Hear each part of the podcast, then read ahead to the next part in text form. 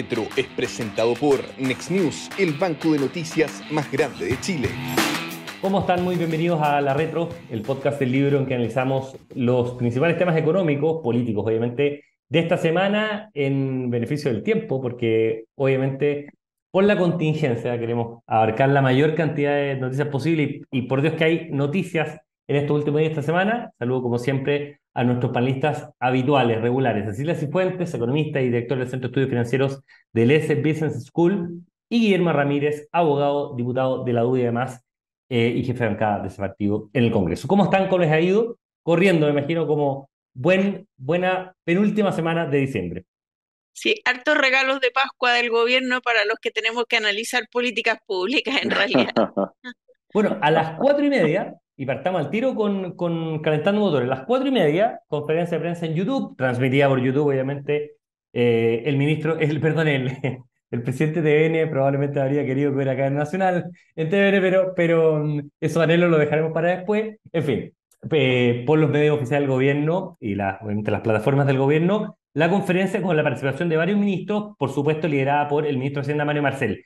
Algunos detalles, y ahí vamos al tiro con Cecilia para irlos comentando.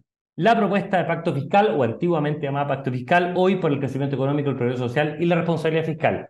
Da la sensación, Cecilia, y enumero muy, muy breve algunas cosas, que hay meramente titulares que ya se conocían, pero poco detalle nuevo, y obviamente a la vena, de lo que se establecía, más allá de del impacto que tendría en términos o en puntos porcentuales del PIB cada una de, las medidas en materia, obviamente, de pensiones, en materia de seguridad social, en materia de salud y en materia de delincuencia. una numeración muy, muy rápida. 36 eh, propuestas de impulso al crecimiento, agilización de permisos de inversión, incentivo a la producción, desarrollo de infraestructura, reforma del Estado, está incorporada también, en cumplimiento tributario 30 medidas, ¿no es cierto?, que incluyen simplificación de mecanismos antiimpuesto interno, eh, eh, mecanismo de comunicación entre impuesto interno y los contribuyentes, mejor fiscalización, el cierre de algunos loopholes que han sido denunciados por el gobierno, impuesto a la renta se envía en marzo y ahí sería interesante que no veas hay vinculados con eso. Eh, y en el impuesto a renta también el gobierno se compromete a ciertos lineamientos, objetivos y compromisos. Y por cierto, el tema de la permisología, que detalló el ministro de mm, Economía, Nicolás Grau. Entonces, un montón, montón de enunciados, pero la pregunta que Cecilia voy contigo es, ¿qué hay de novedad respecto de esto? Y si es lo mismo que se conocía hasta ayer, porque el ministro de Hacienda lo había presentado largamente en varios seminarios en los que había participado. Sí, yo la verdad que lo que he visto hasta ahora, me parece que anuncios nuevos no hay ninguno.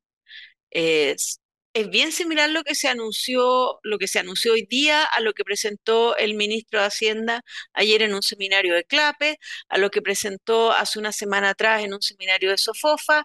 Los anuncios son prácticamente los mismos, incluso si uno dice cuántas medidas contiene cada uno de los ítems que se incluyen, me parece que también es más o menos lo mismo.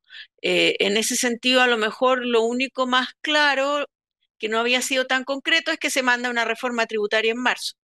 Eh, aunque también eso lo había anunciado, porque no puede mandarla antes. Exactamente, por tampoco, Claro, entonces tampoco en ese sentido parece una novedad. Yo no veo, la verdad, nada muy distinto a lo que conocíamos. Al menos así en grandes números, y voy contigo, Guillermo, es que 8 mil millones de dólares equivalente a 2,7 puntos del PIB, 2,7 puntos porcentuales del PIB.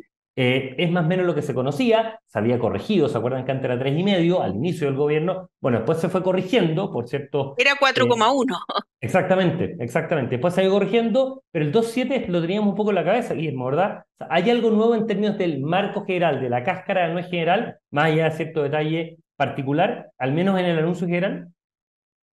A ver, yo no quiero ser injusto. Yo creo que, a pesar de que no hay nada nuevo de lo que se ha venido conversando, eh, los titulares suenan bien.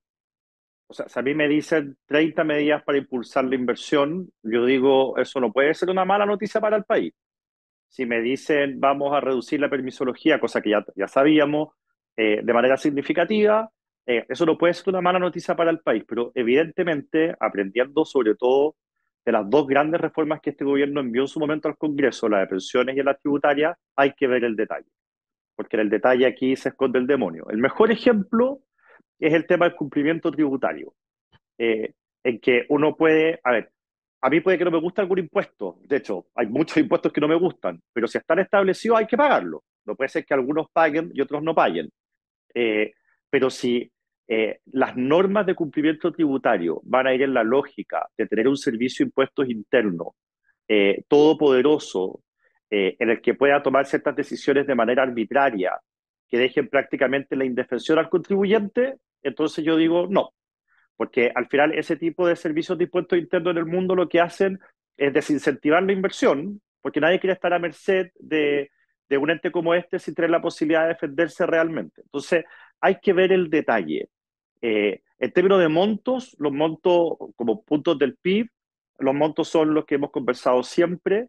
Eh, y respecto al tema de reforma tributaria, nobleza obliga. Yo sé que dentro del gobierno había un debate eh, acerca de si em, acerca de si presentar ahora o no algo tributario. Eh, y creo que primó la institucionalidad, que fue decir, no se puede, porque no ha pasado todavía el año desde que se rechazó la idea de legislar del proyecto de reforma tributaria anterior.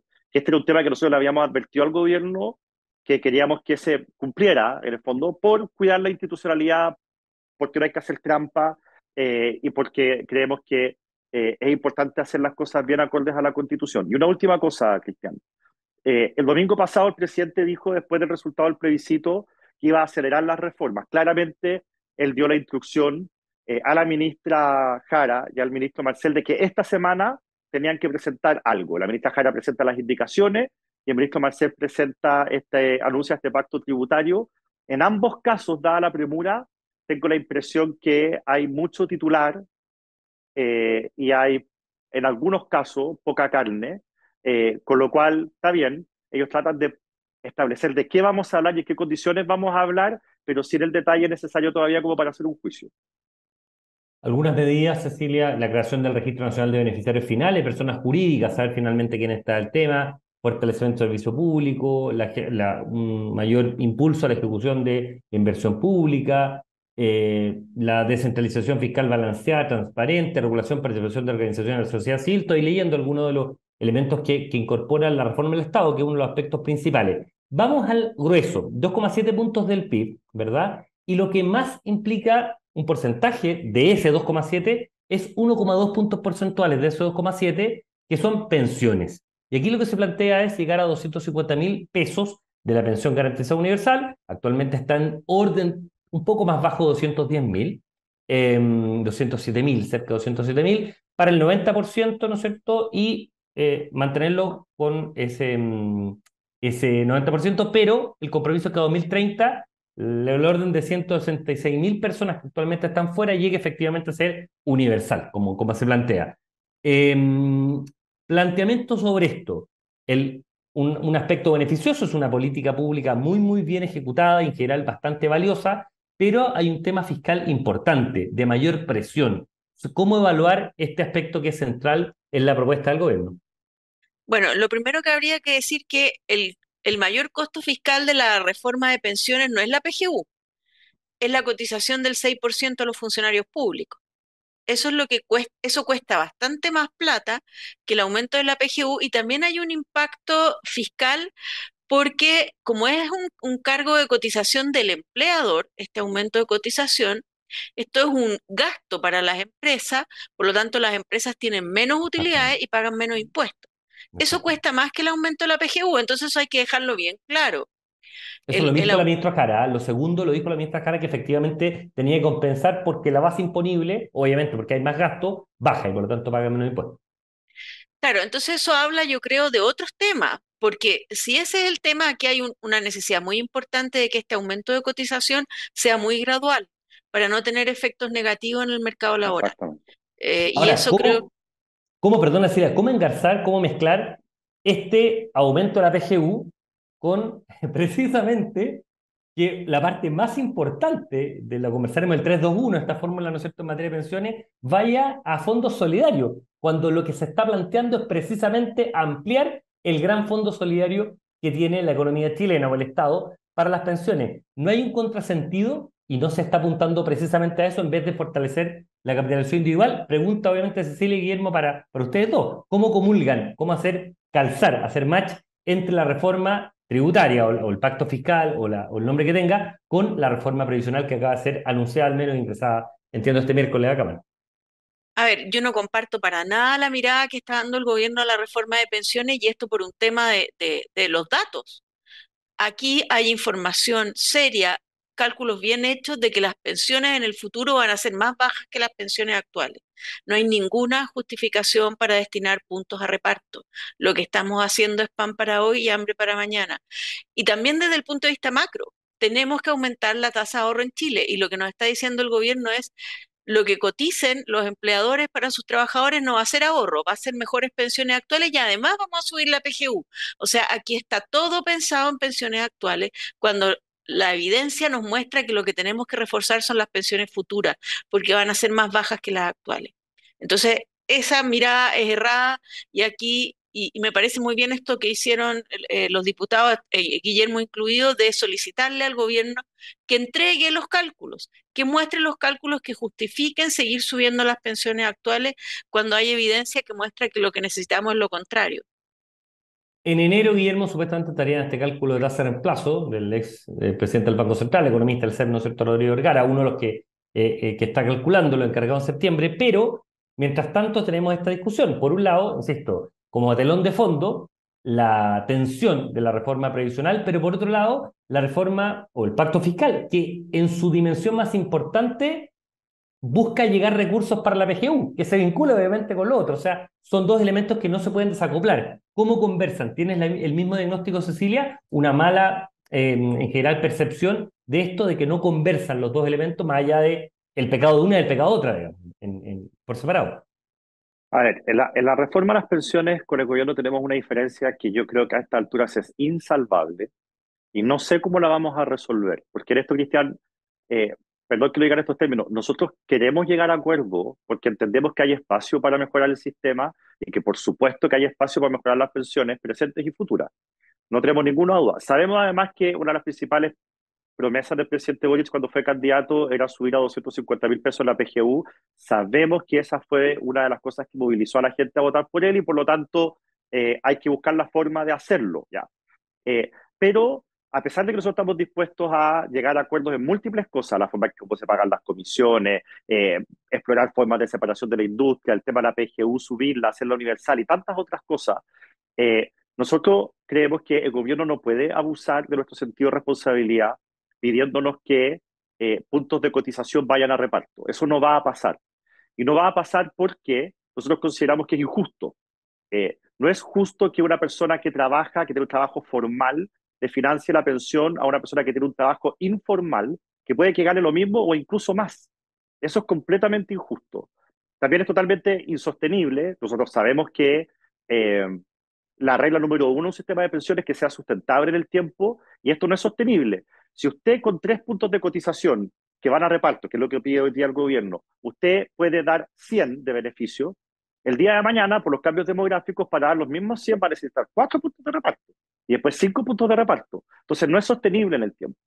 Y tercero, la gente no lo quiere. La gente quiere que sus ahorros sean de ellos, que sean heredables, quiere tener la tranquilidad. Entonces, eh, ¿a qué se contraponen estos tres argumentos de justicia, de sustentabilidad y lo que quieren los chilenos? Una cosa meramente ideológica. No hay ni una buena razón para llevar puntos de cotización a reparto.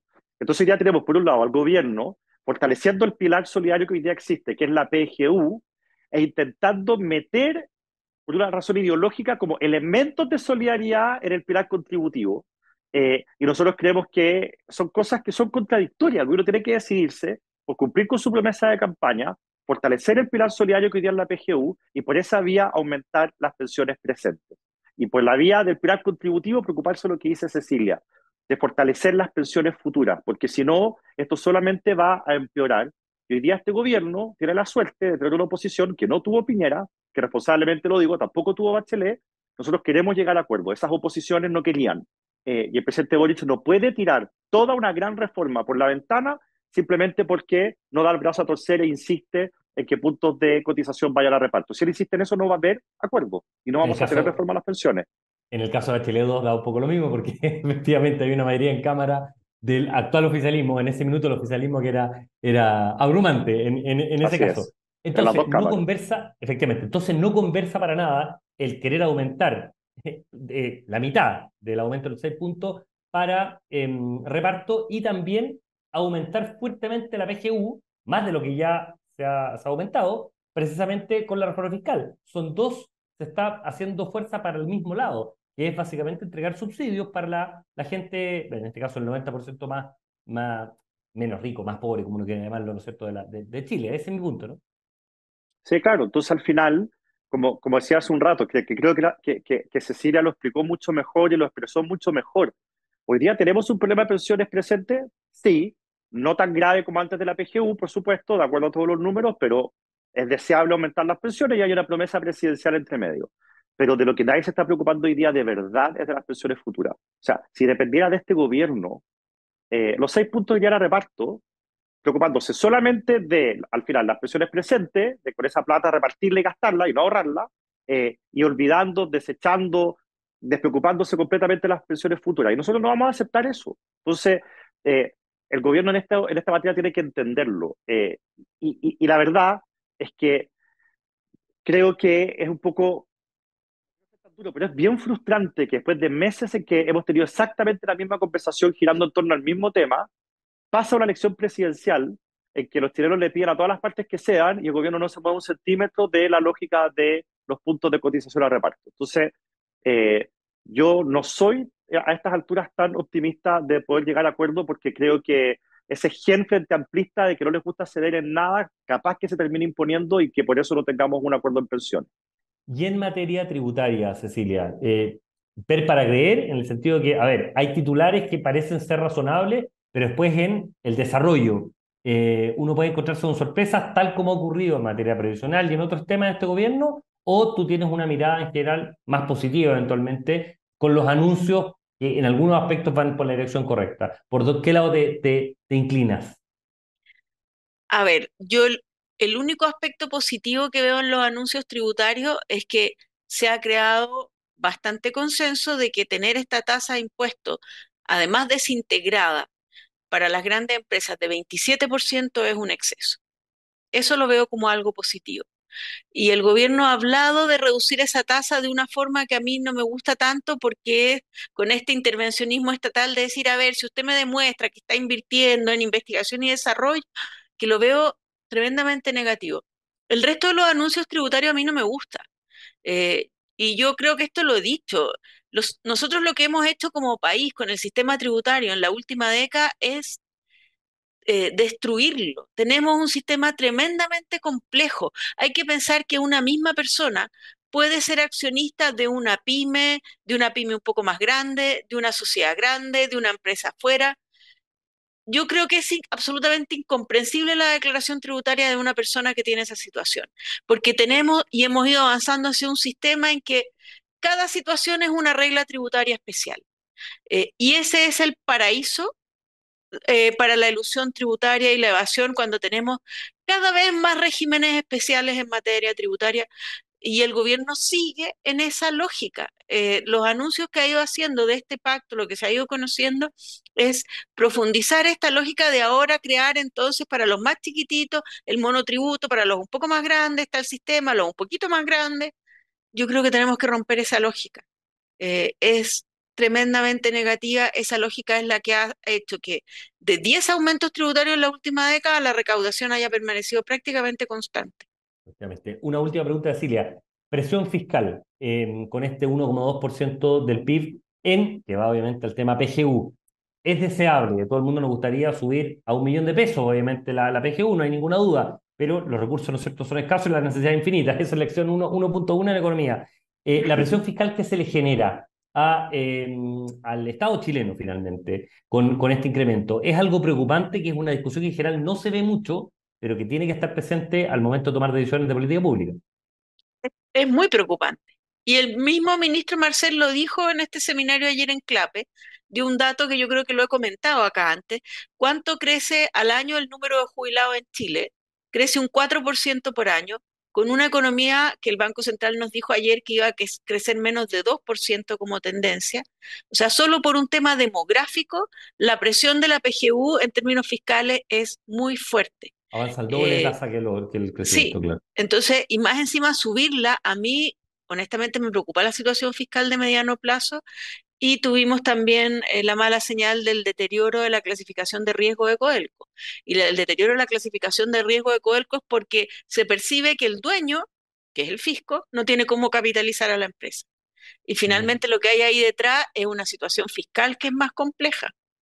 Un solo dato, eh, normalmente la gente dice, oye, pero Codelco, claro, empresa tal. Lo que pasa es que Codelco en emisión de bono, muchas veces el benchmark para el resto de las empresas privadas en Chile. Entonces es tremendamente relevante cuando Codelco se financiaba muy barato, bueno, las empresas privadas también podían acceder a un financiamiento barato. O sea, no está desacoplado, curiosamente, siendo una entidad pública de, la entidad privada. Para terminar, Guillermo... y una demostración de lo que dice Cecilia, no, una demostración de lo que dice Cecilia, de que el dueño de Codelco no es confiable o es ineficiente, es que el dueño de Codelco eh, dijo que antes que terminara el año iba a presentar un proyecto de ley para crear la empresa nacional del litio, cosa que ya no ocurrió y que lamentablemente no se ve que vaya a ocurrir tampoco temprano el próximo año.